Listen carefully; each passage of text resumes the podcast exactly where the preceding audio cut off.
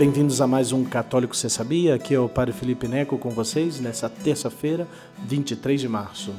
Bom dia a todos, aqui é o Padre Renan, é uma alegria estar nessa nova semana com vocês e como sempre começando a semana quentinho com o nosso podcast Católico Você Sabia? É eu aqui no meu chimarrão, porque já Curitiba sabe como é que é, né? Já tá meio nublado, 22 graus, que não é quente. Então a gente já começa com o nosso chimarrão. Tá, tá só, só na água aí, só, né? Só na aguinha hoje. Aguinha aguardente. Água, aguardente. Não, minha água. Água saúde, né?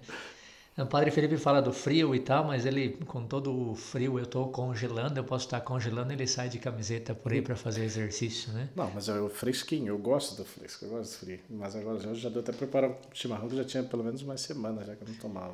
Pois é, eu estava preparando aqui o podcast, esperando para chegar, e ele falou: Espera aí que eu já chego, vou preparar meu chimarrão. Eu falei: Nossa, mas está uma gauchada só, Padre Felipe. É, tá meio tapado aqui o negócio aqui. O outro dia ele fez a. Outro dia ele tirou foto do churrasco e mandou pro doutor eh, Rafael, Rafael Vitola Broadbeck e falou: Vê se está certo aí, né? Agora tá com o chimarrão. Eu acho que o Padre Felipe deu um pouco de gaúcho dentro dele, né? Ah, eu vivi lá 10 meses, mas o coração ficou um pouquinho lá também. É, a, gente, a gente tem essa, essa coisa de, como legionário, como missionário, né, de viajar para e morar em vários lugares. E eu falo que tem o coração dividido em muitos lugares. Né? Porto Alegre, apesar que foi muito pouco tempo, mas foi intenso, foram 10 meses literal. É, então deixei uma partezinha lá, tem outros lugares também que eu deixei lugares partes maiores. Chile, no Chile, nos Estados Unidos. É, tem essas coisas, mas é um carioca universal, Padre é, Felipe. A gente deixa um pouquinho de, de tudo e as experiências, sobretudo as experiências com as pessoas, eu creio que é o que marca mais. Por isso que é, Porto Alegre foi uma experiência intensa com jovens, trabalhando com a juventude, com a juventude missionária lá, é, que foi o trabalho principal que fizemos, também com é, gente nova e foi bem bonito também. Eles, os gente novos eram pois, jovens final de universidade, já trabalhando, então foi uma experiência assim mais como profissional e tudo. A juventude missionária eram jovens universitários, jovens ainda de terminando colégio, de cursinho, então foi aquela toda aquela animação da juventude, né, de poder levar através do evangelho justo nessa semana, né, que é a semana próxima da Semana Santa que a gente organiza as missões e que esse ano, pois novamente, não teremos nossas missões de Semana Santa, que é uma tristeza para muitos daqueles que pois aproveitam esse período também para levar a palavra de Deus e convidar as pessoas de volta aos sacramentos, à fé, mas é uma pena, né, que encontremos é, tudo fechado, tudo muito impedido de realizar. Ainda temos a esperança, pelo menos, de, de que seja possível a celebração da Semana Santa é, das celebrações, ainda que seja com número limitado. Né? Pois eu, igual vou fazer como tenho feito, né? minhas missas por aí, mas, é, mas o povo de Deus precisa. Né? Agora mesmo estava falando com, com o padre Renan, alguém me mandou aqui uma mensagem pedindo missa aqui, pelo menos a dominical, pessoas de missa diária, né? pessoas que vão à missa todos os dias, sabem da importância da Eucaristia, do Senhor, e que agora estão privadas. Você falou, padre, por favor, pelo menos domingo, deixa-me participar da missa e tal. E como que eu vou negar a possibilidade de uma pessoa, de uma alma que quer ver o Senhor, quer experimentar o Senhor, de poder ter a oportunidade disso, né? Pois é, e a gente fica até meio revoltado, né, e meio sentido, porque se vamos a uns lugares por aí de, de, de comércio, né, de coisas que que eu também, eu particularmente digo que tem que abrir porque tem que trabalhar, né? Mas se você vai nesses lugares, você vê mercados, etc., muita é, aglomeração, muitos grupos, entra e sai, e, e, já não tem aquele cuidado que tinha lá no início, né? Tem, tem, tem o álcool ali, tem gente que entra e pega, mas alguns entram e já nem passa nada, então é, é, aquele negócio, né? No início todo mundo com muito medo, muito cuidado, agora já vão relaxando. Porém, curiosamente, a gente vê como o único lugar né, desses mais frequentados onde é álcool em gel na entrada, é álcool em gel no meio da missa, é álcool em gel no ofertório, é álcool em gel no início da comunhão, depois da comunhão. Número é contado de pessoas que entram na igreja. Número de pessoas limitado. O tempo da celebração tem que ser máximo de uma hora. E, e, ainda assim, não, não, não pode, não pode, não pode. Né? Então, isso que dá, dá, dá revolta na gente. Né? O lugar onde mais está cuidando, você não tem contato com ninguém, você não encosta em ninguém, você não encosta em nada, não tem folhetos, não tem nada. E apesar disso, não, não pode. Né? Então você vê que a guerra é mais espiritual do que a gente pensa, né? A gente sabe disso. Em Joinville, graças a Deus, lá na nossa diocese onde eu trabalho, eh, tem a possibilidade de celebrar as missas, foi aberto com eh, o horário, né? O horário de lockdown me parece que nos finais de semana a atividade está limitada a, a partir das 8 da manhã.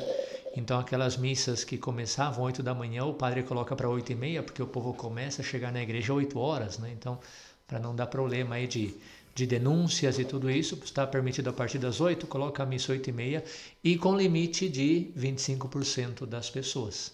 Então, é 25% da capacidade total, né? Então, ainda, pelo menos assim, estamos permitidos de celebrar as missas, né? De fato, agora no final de semana já me pediram missas lá nas paróquias, e, e por outro lado, também na Semana Santa, mantemos em pé as celebrações lá na Diocese de Joinville, né? Graças a Deus, pelo menos essa, essa notícia. Mas enfim, Padre Felipe, estávamos falando de um santo aí que eu vou pedir desculpa, mas nem me lembro mais o nome do santo, coitado do santo que me perdoe, mas é um nome meio estranho, eu Turíbio, até estava lembrando. São Turíbio, Turíbio de Montegrevo.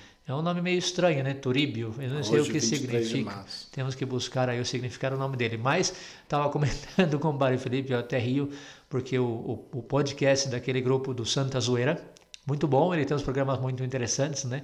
E, Também de tema católico, né? Tema católico, sim, sim. E eles, e eles a formação, né? Só que com, com humor, né? Tem várias páginas assim. Né? São jovens, muito bom, doutrina boa. É, e eles fizeram um que eu escutei no carro uma vez numa viagem, que era Santos Bizarros da Igreja Católica e os nomes mais esquisitos que tinha. Não sei se Santo Turíbio não estava por aí, não, ah, mas tinha os nomes que eu digo que, meu Deus, e no entanto é santo. E a gente ria quando eles falavam o nome deles, né? Mas depois eu olhava para o céu e falava, meu, tomara que eu chegue um dia lá também junto com esses, né? Imagina, Turíbio. Vou bater na porta do céu e falar, cadê o Turíbio? Tá por aí, né? Enfim. Mas muito interessante aquele episódio que eles fizeram, porque você vê que a santidade vai mais além do que as aparências do mundo, né? Graças a Deus, graças a Deus tem essa, essa confiança na graça Temos de Deus. Temos chance de chegar então, temos chance. Mas é isso. E eu vou começar pela minha semaninha então, é, já que o Padre Renan deixou aberto aqui para nós. É, pois foi uma semana bastante interessante porque justo essa semana eu comecei a, a incrementar as minhas visitas, né? Pois já mais ou menos comento que parte do meu trabalho, pois é conhecer as famílias, pois conhecer os jovens e pois estar visitando-as é, com muita com muita amenidade também, pois jogando o grande sequence e todas essas realidades, mas eu quis dar um plus vendo essa realidade e tenho aproveitado para celebrar a missa quase todas as casas que eu tenho ido tenho celebrado a missa nas casas, porque muitas vezes acontece de estar aí, às vezes uma avó, um avô que pois já está muito tempo sem receber a Eucaristia, é, por, por, questão de saúde ou de uma certa debilidade na saúde, não poder realmente sair e participar na, na celebração. Então, eu tenho oferecido esse plus para as famílias, né? É, tenho levado meu, meu kit de missa e, pois, comecei semana passada, já era algo que também já vinha batendo no meu coração de poder também oferecer ainda mais essa graça, né? Muitas vezes aproveito essas ocasiões para confessar as pessoas na casa e tudo, mas de modo especial, pois falei, pois está na hora. Então semana passada eu comecei, já ofereci para uma família assim, não, claro, padre, claro que sim, isso é uma alegria para gente e tenho começado já. Então quase praticamente todos os dias que eu, que eu visitei famílias, é, quarta, quinta, sábado Sexta-feira eu celebrei em casa, festa de São José, celebrei para umas famílias poucas que vieram aqui no seminário. E todos os outros dias, pois eu tive celebrando a Santa Missa nas casas para as famílias, o que é uma alegria também poder levar o Senhor na, na casa das pessoas, né? E levar através do sacrifício da Eucaristia. Então é, é algo que complementa ainda mais, pois essa visita pastoral, esse compartilhar a própria vocação, a própria vida com essas famílias, conhecer ainda mais intensamente a, a, vida sacramental dessas famílias, isso ajuda muito, né? né? Porque também muitos aproveitam para se confessar antes da missa, então tem sido uma, uma nova oportunidade de continuar fazendo a nossa missão de levar Jesus Cristo aos corações das pessoas, né? Para isso estamos como sacerdotes, né? Não somos almas para nós mesmos, somos para os demais e cada vez mais precisamos entender essa realidade. Na medida em que nos damos é, e onde vamos estar cumprindo com a nossa missão. E eu acho que é isso que, nesse período de modo especial, o Senhor também espera isso de nós. De fato, eu também passo boa parte do meu tempo na semana atendendo, atendendo em direção espiritual, atendendo em confissão, atendendo famílias.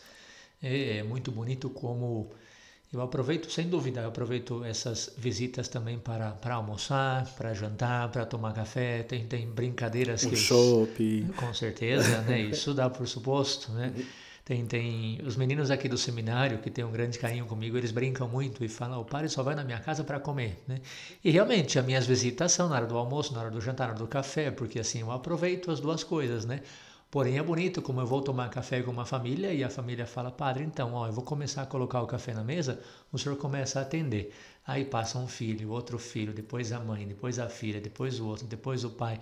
E você diz: Nossa, e realmente assim está sendo a minha vida, né? Atender famílias. Eu vou almoçar com uma família, daí vem o marido, confessa, daí vem a mulher, confessa, a direção espiritual e tudo. É assim que nós estamos vivendo né, esses tempos de, de crise, de dificuldade, podendo atender até nas casas as pessoas que, que nos têm pedido. Essa semana, além dessas direções e acompanhamento, eh, celebrações que eu tive também lá em Joinville, eh, tive uma, uma formação online que a irmã do nosso querido diácono, companheiro de congregação, Padre João Paulo Garcia, que está no México, trabalhando lá na Universidade Anáhuac, no México, um padre muito bom, um diácono muito, muito capaz, e a irmã dele mora em Balneário Camboriú, e me pediu uma formação. Ela disse: Ah, padre, eu vou chamar um grupinho de amigas minha aqui para dar umas formações sobre o tema da família, a importância da família, o senhor pode falar isso, aquilo. Então eu vi o grupinho de famílias ao final eram quase 50 pessoas, né? Então imagina as amigas. Nossa, tá, tá, tá dando fruto Garcia, lá o trabalho né? lá, hein? Tá Realmente uma, Agradeço muito de que coração legal. aí a Carol, a família do Diácono um abraço, João Paulo Carol. também. Ainda né? lembra de mim, né?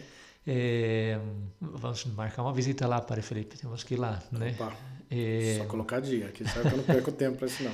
Leva e... o sequence e já tá, já. Com certeza. Já é uma família muito bonita, eles têm três filhos pequenos e com toda a abertura à vida ainda e estão aí com esse desejo São jovens, de... ela jovens, nem 30, creio que fez, não sei se já jovens. fez 30, talvez tenha 30.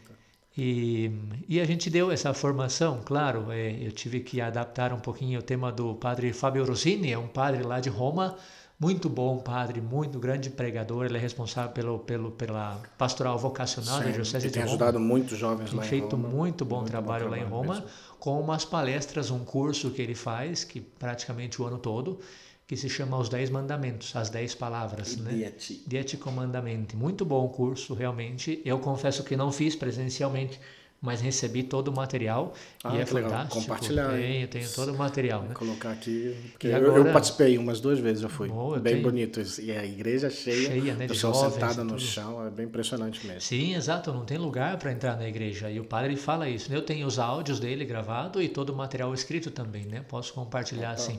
Opa. Até porque eu tive que adaptar esse curso para passar agora para essas famílias, né? Então a formação que eu estou fazendo é sobre isso, os 10 mandamentos, as 10 palavras, é um pouquinho buscar o sentido da vida e a resposta que nos dá Jesus Cristo, né? Que está muito interessante, enfim.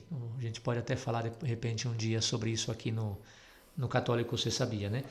Depois eu tive também um encontro vocacional no final de semana, certamente com toda a crise da pandemia. Nós eh, fazemos encontros de 20 meninos, 25 meninos, adolescentes aqui no seminário e dessa vez vieram 10. Justamente a gente teve que limitar. Eu trouxe eh, três meninos para fazer um encontro vocacional lá de Joinville e o diácono Jonathan, que é o outro diácono que trabalha na pastoral vocacional aqui em Curitiba, ele trouxe outros eh, seis ou, ou sete, não me lembro agora. Eh, Então estávamos entre 9 e 10 adolescentes nesse encontro vocacional, muito bom, né? Dentro da crise a gente não pode parar, como o Padre Felipe e eu sempre falamos, né? Sim, limitamos, né? Em vez de 20, 25, pois vieram 10, né? Mas parar não dá. Eu acho que não dá. A igreja não pode parar porque mais do que nunca as pessoas precisam de Deus, de- da força que dá a Deus e o alimento da nossa alma, que é Jesus Eucarístico. Então, encontro vocacional, formação, encontros é necessário fazer, porque é nesse momento que as pessoas mais precisam de Deus. E assim terminei minha, minha semana. Domingo voltei, estava em Curitiba, voltei para Joinville para levar os meninos. Celebrei a missa na forma extraordinária lá na capelania que nós temos, que a Diocese tem lá em Joinville, e depois já voltei para Curitiba.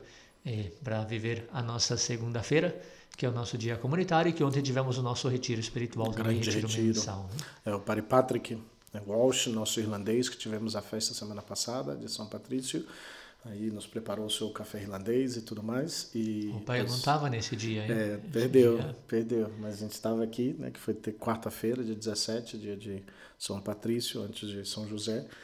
E aí ele pregou para nós sobre o retiro sobre São José, muito bem pregado. Eu também vou ter uma pregação sobre São José para os jovens da juventude missionária que não farão missões. Então esse sábado, depois eu tenho pregação, dia 27.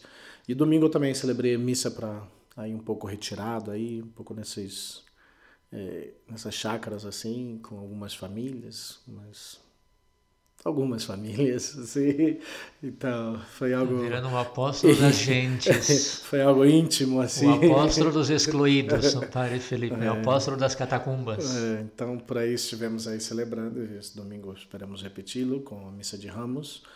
Mas, pois assim estávamos. Mas vamos lá, Padre Renan, já, já passamos um pouco do tempo já, aqui, já, já do nosso entretenimento santificante, santificante foi, foi, muito longo. É, vamos lá então. Mas bem produtivo tema, também, né? Que o tema também eu creio que está longo hoje também, né? Sim, sim, vamos tentar agilizar, porque na verdade o tema de hoje é uma, é uma resposta a uma publicação que eu coloquei ali nas minhas redes sociais e uma pessoa respondeu uma coisa que nada a ver, é esse tipo católico, porque se diz católico, né?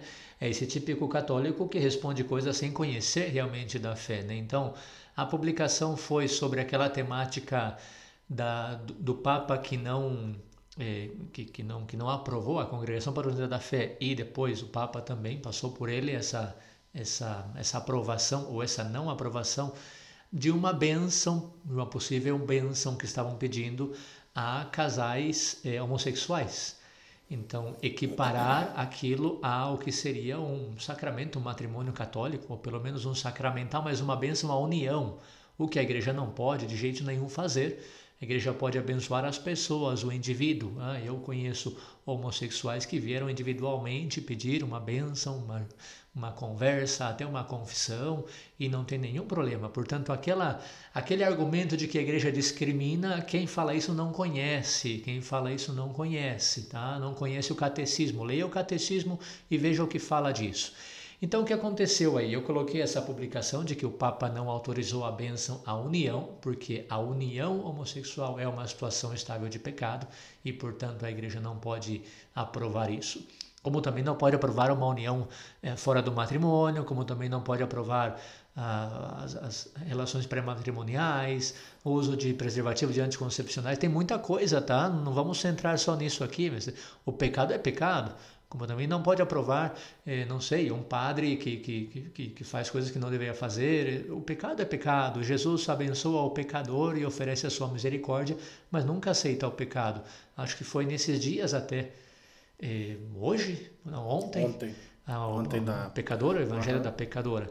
E Jesus, quando perdoa a pecadora, diz: vai em paz e não peques mais. E a gente esquece a segunda parte, a gente fala, ah, vê, Jesus falou, vai em paz. Bom, claro que falou, vai em paz, vai em paz e não peques mais. Então, bom, já me distraí um pouquinho do tema, mas o ponto é, para explicar de onde saiu isso. Eu publiquei uma notícia sobre esse tema do, do, da bênção que o Papa negou, né, e que a igreja nega a esses casais, e uma pessoa lá comentou, né, ah, e o problema, ah, depois os e, e, alguns padres estavam contra o Papa, né? Então, falando que padre deveria casar e padre não sei o que. Então, então uma pessoa comentou lá na minha publicação e começou: o problema de tudo isso é que os padres não se casam, porque se os padres casassem, essas coisas não aconteceriam. Então, claro, quem responde isso responde sem saber. Ou seja, a solução para os problemas da igreja parece ser que o padre se case. A solução para a pedofilia é que o padre se case, a solução para os padres que vão com mulheres é que o padre se case, porque então quem diz isso é porque não sabe. Então vou falar aqui brevemente, espero que uma meia hora a gente consiga tratar um pouco desse tema que eu vi no catecismo, me ajudou a dar uma resposta a essa pessoa. Também a página de notícias Aleteia, a página de notícias muito boa, católica, com bom, com, uma, com boa, com bom material ali, é, boa doutrina. E também usei algum, algum material daquela página. E finalmente o padre Amedeo Centini, que é muito bom padre, ele tem um livro que se chama Virgindade e Celibato Hoje, e algum tema também vou tirar desse livro. Como eu disse, se trata de uma resposta a essa objeção, que os problemas na igreja e nos padres, pedofilia, homossexualidade, padres que ficam com mulher, dinheirismo e todas essas coisas, o problema, segundo essa pessoa que colocou nas minhas redes sociais, é o celibato. Então eu quero agora oferecer uma resposta a essa pessoa, tomara que ajude também você, católico, eh, que não sabe o que significa o significado profundo do celibato, Agora, você católico, você deve saber. Eu lembro do, do esses dias, o, o apostolado católico do humor no seu canal aí do Instagram, no seu canal, no seu perfil do Instagram, que é bem engraçado, o pessoal ele colocou um, creio que foram eles que colocaram uma, uma homilia, creio, do padre Fábio de Mello, falando sobre isso. O pessoal que quer fazer a gente casado, já viu o padre fazendo passeata para querer passar, para querer casar, você vai cuidar da sua vida, vai, é. deixa a gente em paz. Deixa a gente em paz, a gente está feliz assim. Mas eu achei bem engraçado que eles publicaram esses dias mesmo sobre esse tema. Mas o que acontece é que vocês sabem, quem está me seguindo pelas redes sociais sabe que eu estou agora utilizando um argumento muito muito comum nas minhas publicações na atualidade, que é que nós vivemos numa sociedade sem fé. Isso é um fato, né, que eu observo. Nós vemos padres também que estão dentro dessa sociedade. Estamos dentro dessa sociedade, a tentação é para todos nós, né? Então também nós observamos que tristemente é um fato, a gente observa. Hoje nada é escondido, vemos no mundo mediático, né, redes sociais e tal. Então é um fato que a gente observa. Também temos padres que se dedicam a uma vida mundana, né? E padres que vivem no dinheirismo, no mundanismo, vemos padres envolvidos com mulheres, com homossexualidade e, tristemente, também casos não só absurdos, mas criminosos de pedofilia dentro da igreja. Abro um parêntese aqui, estatisticamente é mínimo, tá? Estatistica, estatistica, estatisticamente, a pedofilia, o maior número de casos está no entorno familiar. Isso todos os meios dizem. Agora, claro, na igreja é uma tristeza, sempre é uma tristeza, mas na igreja mais ainda, porque o padre não serve, não pare para isso.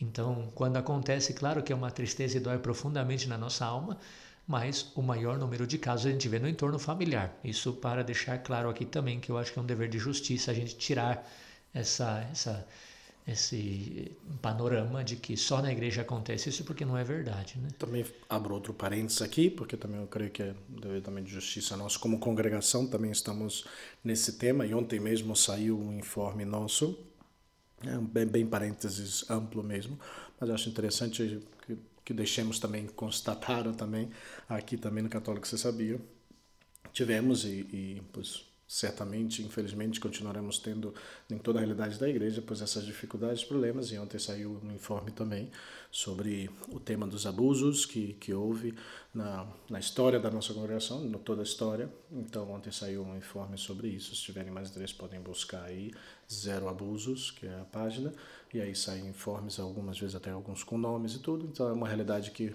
é bem presente na igreja, não de hoje, né? Estamos falando até de décadas atrás, muitas vezes, mas é uma realidade que onde entra o que falou o padre, pois essa realidade da falta de fé, de homens de Deus também, que são chamados a ser homens de fé e que perderam sua fé, não vivem a sua fé. Não, e isso é para cada um de nós. Cada um de nós, quando pecamos, também manifestamos essa falta de fé. Não qualquer pecado que seja, né? É, o bonito é que a igreja está enfrentando esse tema com o Papa Francisco, foi muito claro, já com o Papa Bento, na verdade também, ele abriu muito, muito no dever de justiça nacional, claro. Papa Bento, né? É, e depois na nossa congregação, claramente, porque tivemos um caso muito forte com o nosso fundador, e depois outros padres. Então a gente também está nesse processo de, de cura, né? De publicar, de falar, de pedir perdão, etc. Porque aconteceu e a gente não pode negar, né? Então, o que eu chamo né, nas minhas redes sociais, quando eu dei essa, tentei dar essa resposta a essa pessoa, o que eu chamo de pecado dos padres ou pecados dos padres, sem dúvida todos nós somos pecadores. E pensar que os padres, quando recebem a ordenação, estão livres da concupiscência é não conhecer nada dessa realidade da ordenação. Porém, da realidade do homem, né? Realidade do ser humano, claro. E o padre está dentro disso, né? Tomado dentre os homens. Porém, é um fato que nós, padres, pela grandeza do significado desse sacramento, né, de repente temos que aprofundar no que significa ser outro Cristo em outro momento, temos que lutar sim por nos guardar de todos os pecados, é lógico isso, né? É, dado que somos outros Cristos. Todos somos pecadores, Mas é um fato que pecados como os que mencionei acima no início do programa não cabem o mais mínimo à condição do sacerdote. Né? Na verdade, não cabe o mais mínimo à condição de nenhum católico. Muito mais pelo padre, essa condição de ser outro Cristo. Então, padres que se dedicam ao luxo, ao materialismo, ao mundanismo, ao dinheirismo. Mas agora eu queria, sobretudo pela temática que estamos falando, me referir sobretudo aos padres que se dedicam a uma vivência nefasta da virtude da castidade. Padres que se dedicam à prática da masturbação, da pornografia, padres que se dedicam à relação sexual com mulheres, padres que se dedicam a uma vida de relação homossexual e a mais triste de todas, porque além de ser uma perversão, é um crime, padres que têm prática da pedofilia. Né? É, é isso, é, todo esse tema, quando eu chamo pecados dos padres e o celibato, eu me refiro especificamente agora, nesse episódio, a esses pecados relacionados à, à virtude da castidade. Né? O que eu vejo como algumas causas né, desses pecados? Olha o chimarrão do Padre Felipe Neco perdão, distraindo perdão. a gente da temática profunda. Perdão algumas, algumas causas que eu observo né, e, e, que eu li também, como eu disse, sobretudo na página Aleteia desse tema. Eu acho que podemos elencar algumas causas, sim, de alguém que chega a ser padre nessa situação. E a primeira delas é a crise do sacerdócio. Se a gente vê uma sociedade sem fé, é claro que o sacerdócio será algo que sobra nessa sociedade. Antigamente você falava no ambiente familiar, quero ser padre, era uma honra e hoje você fala quero ser padre, você diz que não, que isso, não, está louco. Então, claro, porque eh, hoje o padre virou, o sacerdócio virou uma profissão a mais, uma profissão chata porque não pode casar, porque tem que obedecer o bispo, porque tem que vir, ir de um lugar ao outro, porque você não tem liberdade. No fundo é uma profissão. Acabou na nossa sociedade sem fé aquela ideia de que ser padre é uma missão, é uma vocação. Hoje virou uma profissão como qualquer outra, né? Não existe mais o conceito de vocação, de chamado de Deus, porque Deus não está mais presente na nossa sociedade. Então, sendo assim, observamos uma crise no número de vocações. Tem seminários fechando pelo mundo todo. O que isso tem a ver com a pedofilia e os outros problemas? Pois tem a ver que em alguns lugares do mundo a seleção e a preparação dos candidatos ao sacerdócio tem ficado muito fraca, muito humana. Qualquer um pode chegar a ser padre porque a demanda é grande. Faltam padres. Alguém aparece bater na porta dizendo eu quero ser padre. Mas, claro, vem, com certeza. E não tem mais aquela seleção profunda, aquela preparação, aquela análise. Né? Estamos falhando nisso na igreja. Justamente por quê? Porque faltam padres. Veja o tema da, aqui um parêntese, do Sínodo da Amazônia. Em vez de fazer um trabalho de pastoral vocacional e de preparação profunda, de, de repente de, de jovens, o que se faz? Ah, vamos abrir para que os homens casados sejam padres também. Né? Então, quer dizer, estamos indo pelo lado mais fácil, essa é a nossa realidade. Então, como eu disse, uma das causas é a escassez do sacerdócio faz com que a, exista uma falta de preparação dos padres. Na formação sacerdotal se deve ter em conta muitos elementos espiritual, né, o chamado de Deus, humano, as condições, virtudes, psicologia, família, ambiente de vida, experiências passadas, capacidade de relação, carências, né? depois também elementos intelectual, missionário, tudo isso deve ser avaliado. E em um seminário sério é avaliado, mas com a crise no número de padres se fechou os olhos a alguns elementos e por isso a gente viu que Alguns que nunca deveriam ter sido ordenados padres foram ordenados. Uma pena, uma tristeza, e a gente teve que pagar caro por isso, né? Padres com tendência homossexual, padres com uma tendência a, a, abandonados na virtude da castidade, de modo que já não podem se controlar, né? padres com tendência cleptomaníaca, padres com feridas grandes de, de, de modo de, de, de, de, de cunho psicológico, né?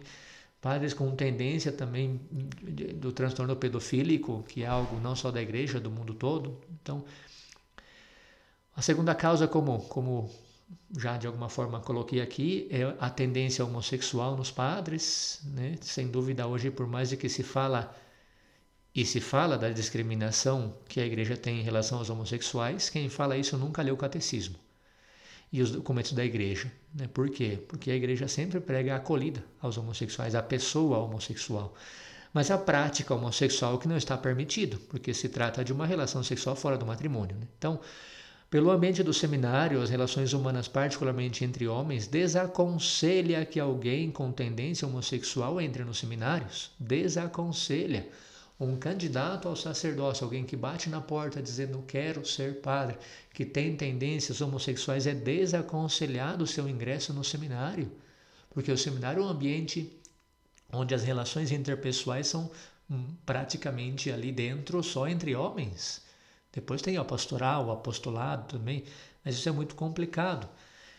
Tem documentos que falam amplamente sobre isso, né? Se alguém tem interesse, podemos falar sobre isso depois. Mas também essa tendência a aceitar no seminário padres com tendência homossexual bem enraizada, complicou um pouquinho porque a gente viu depois uma série de problemas, né?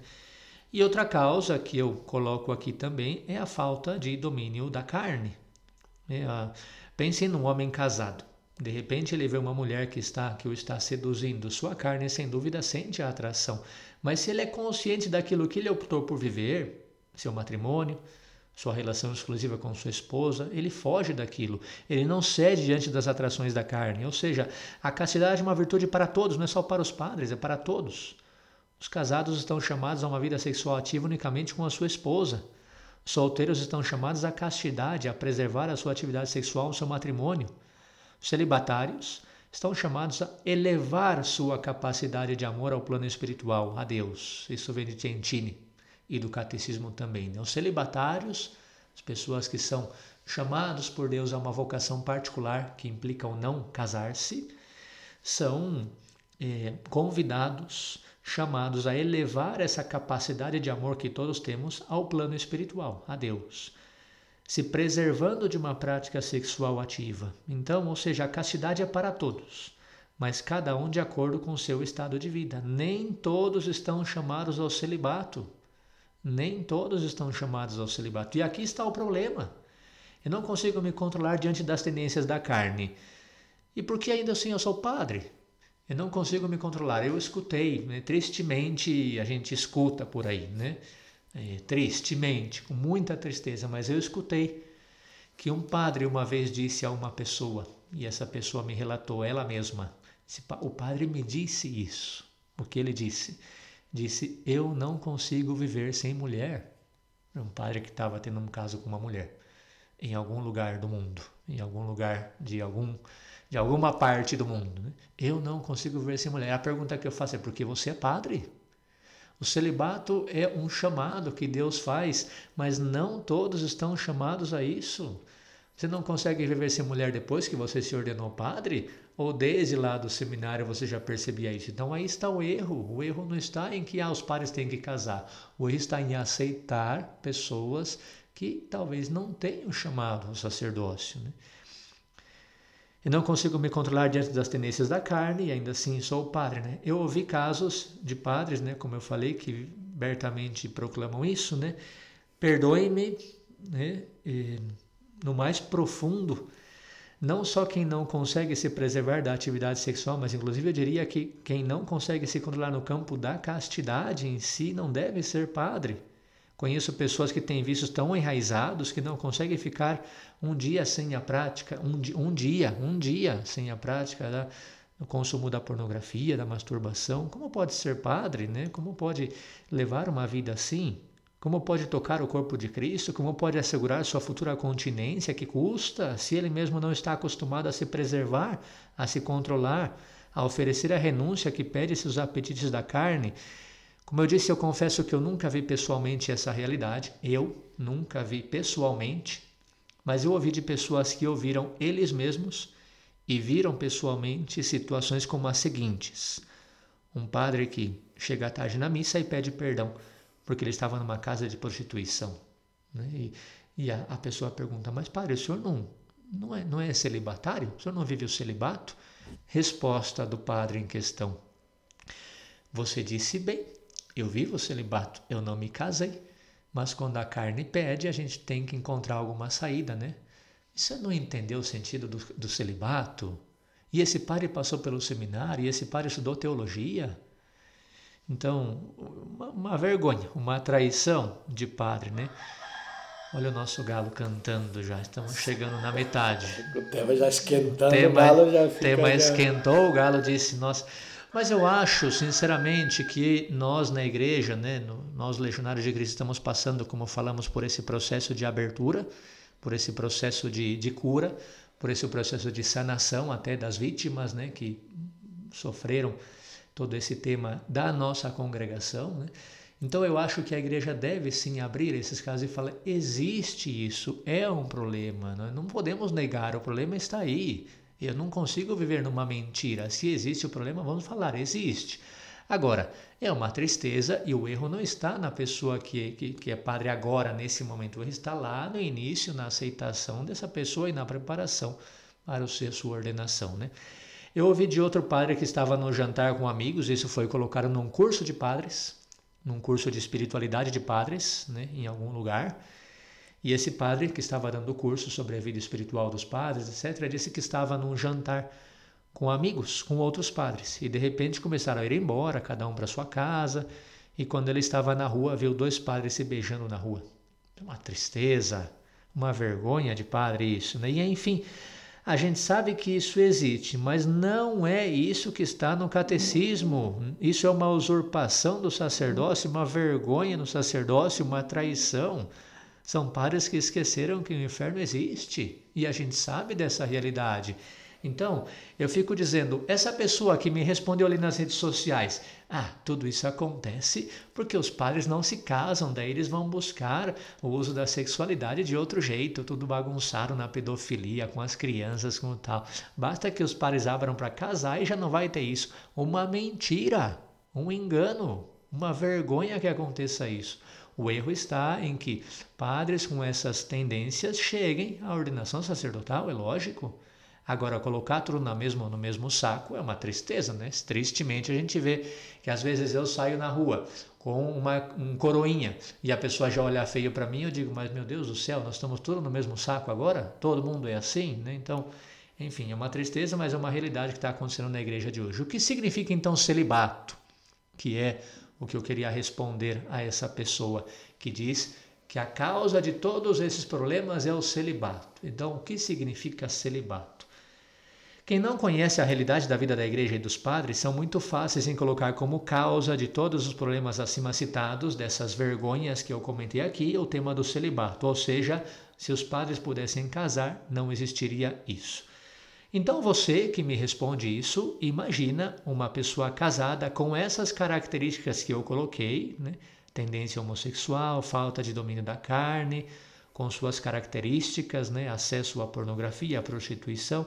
De repente, alguém que está ouvindo esse episódio viveu já essa realidade de um casamento onde as, uma das partes tem um vício da pornografia. É muito triste isso, a gente vê nos casais isso. Não é um problema de padre, não, é um problema da sociedade.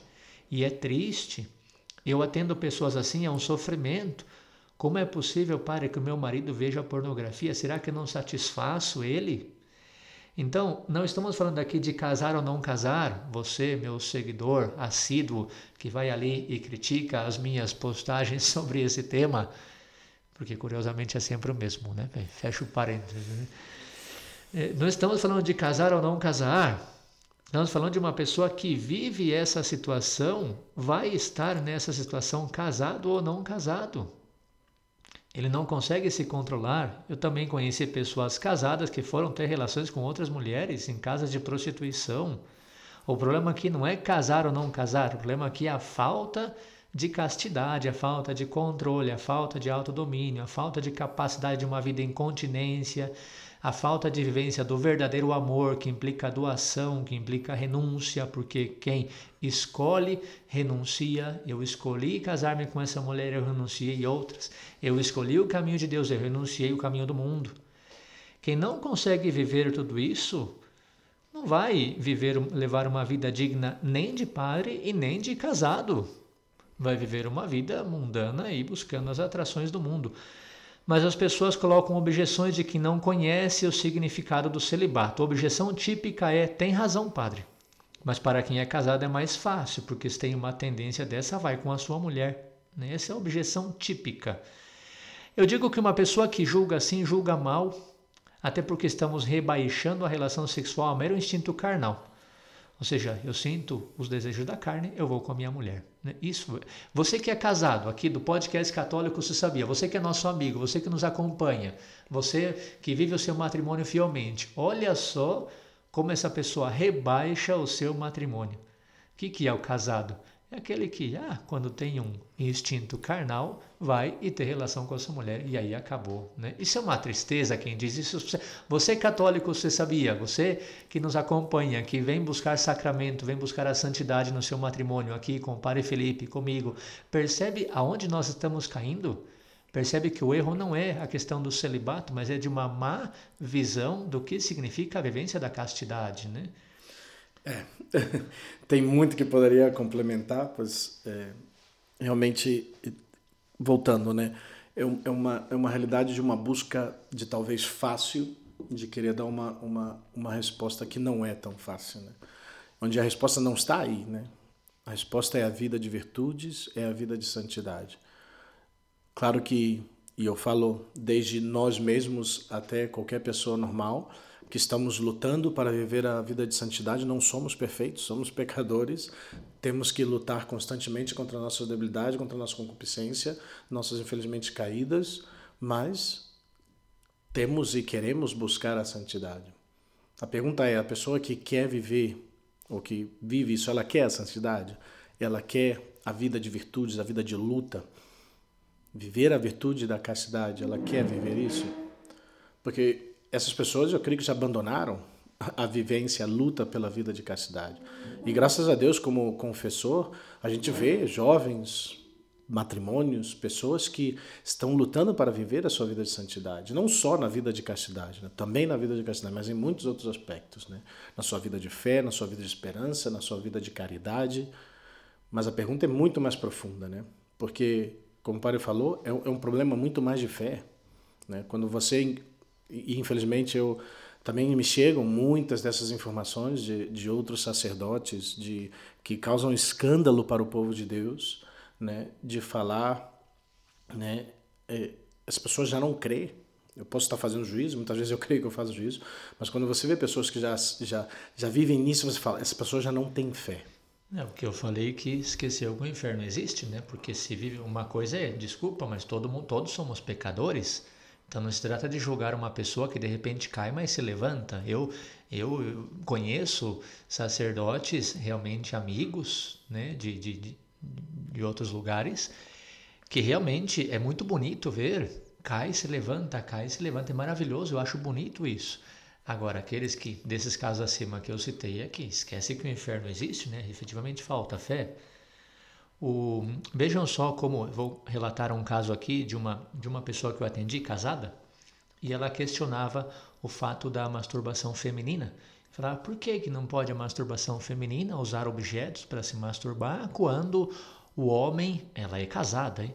quando o homem a vida toda usa a mulher para se masturbar? Veja a visão da relação sexual que essa mulher tem. O que, é uma relação sexual dentro do matrimônio? É o homem que usa a mulher para se masturbar. Isso é realmente é uma pena, uma pena que chegamos a. É um, vocês percebem que é um absurdo? Então, quem vê o celibato como causa desses problemas na vida dos padres, a gente também cai nesse absurdo. Ou seja, o padre tem a mulher para satisfazer, daí não vai precisar outras coisas, nem pedofilia, nem homossexualidade, nem traição com a mulher. Então é melhor que o padre se case porque daí o padre, casado, usa a mulher para se satisfazer. Então, a visão aqui não é, insisto, casar ou não casar. A visão é uma visão totalmente equivocada da sexualidade e da castidade, né? Vocês podem dizer, um absurdo o que essa pessoa disse, padre. Pois é, um absurdo o que essa pessoa também disse com relação ao celibato, portanto, né? Permitam-me lembrar aqui, como conclusão, já chegando ao final, é, o significado profundo do sacerdócio. Todo esse tema agora eu tirei do, perdão, do sacerdócio, do celibato. Todo esse tema eu tirei do livro do Paricentini, Virgindade e Celibato hoje.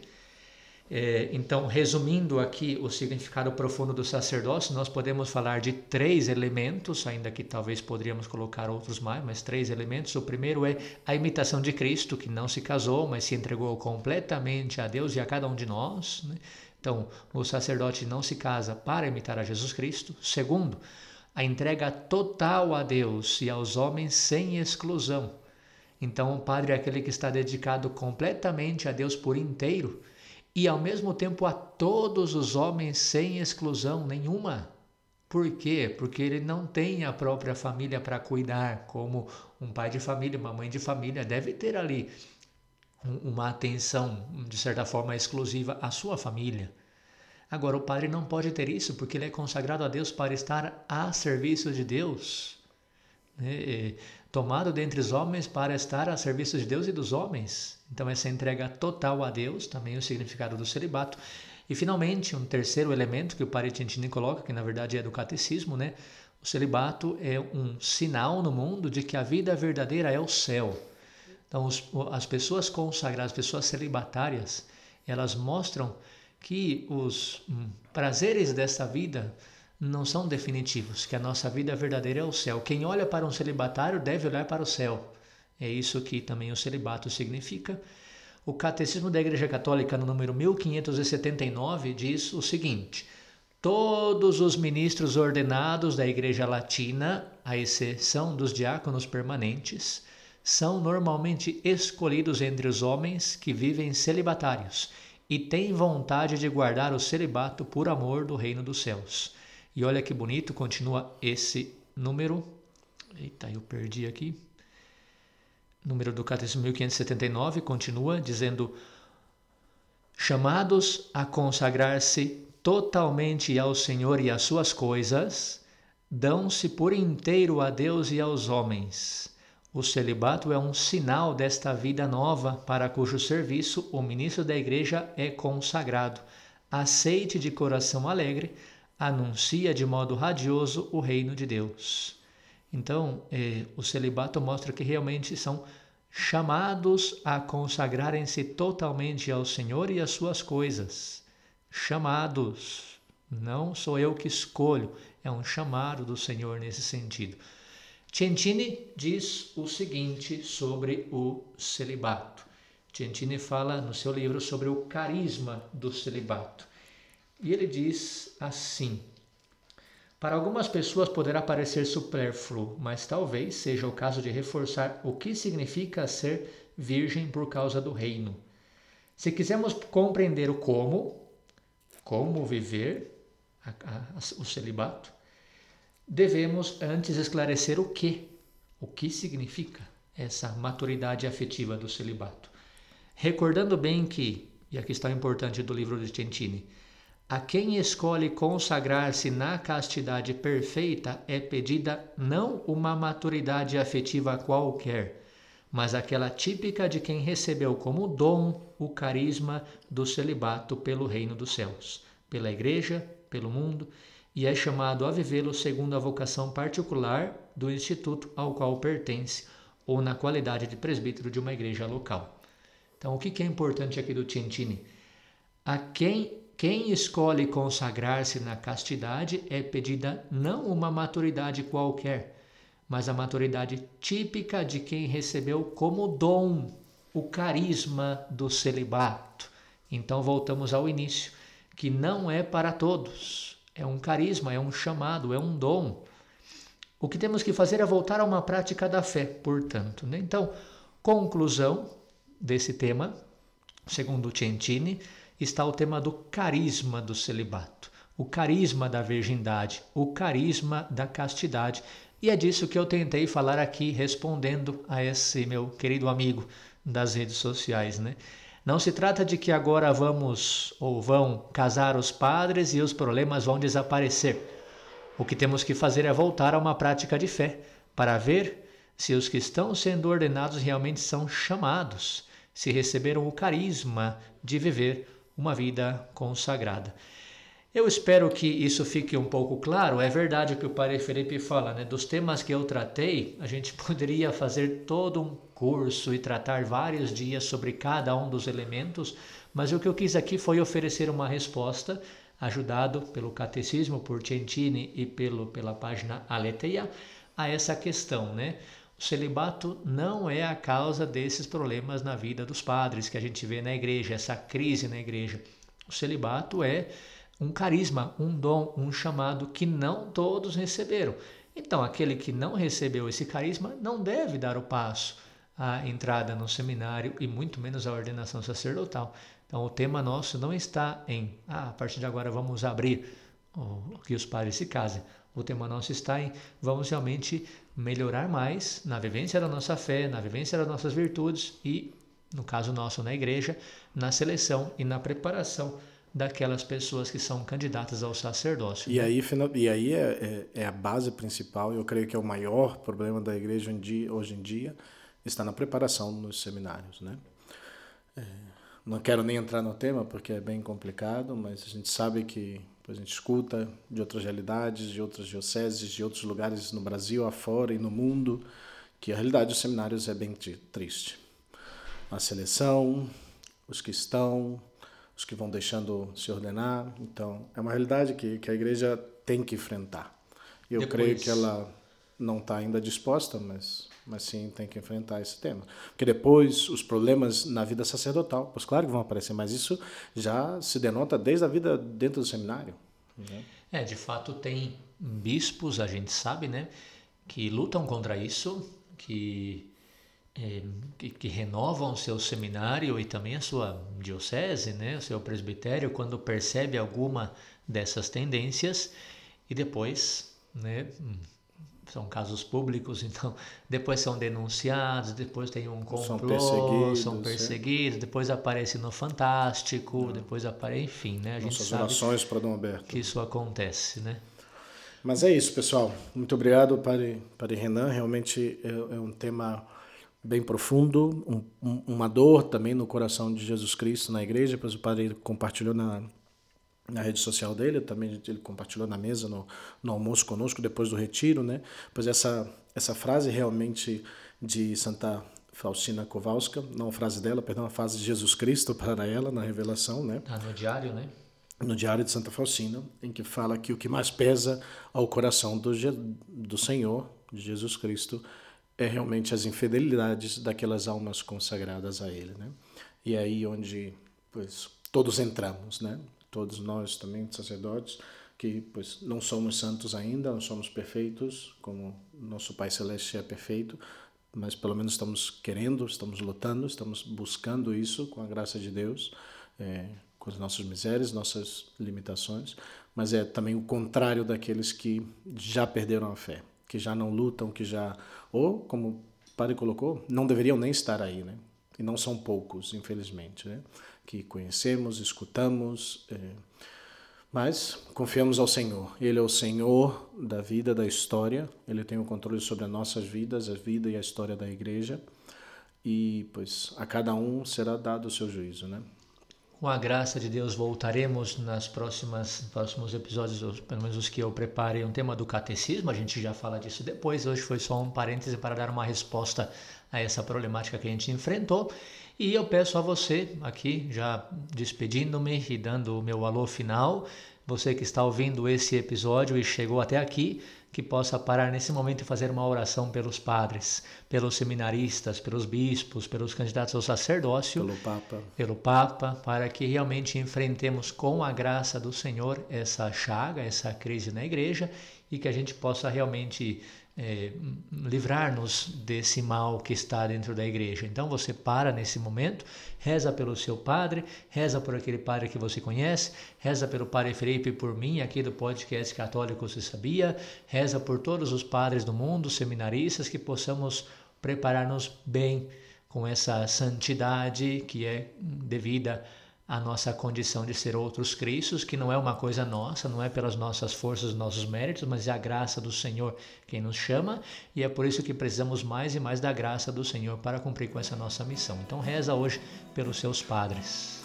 Isso aí, pessoal. Já sabe, se tem alguma queixa, reclamação, notícia, informação, algum alô para alguém, pois pode mandar no católico você sabia gmail.com ou nas nossas próprias redes sociais, no Facebook, no Instagram, no Twitter, aí estamos todos lados e pois manda uma mensagenzinha para gente, a gente feliz aqui também. É, pois meu alô a todos vocês, minhas orações, minha bênção, que Deus pois lhes guarde e lhes acompanhe sempre. Um abraço a todos e até a próxima, que Deus abençoe muito.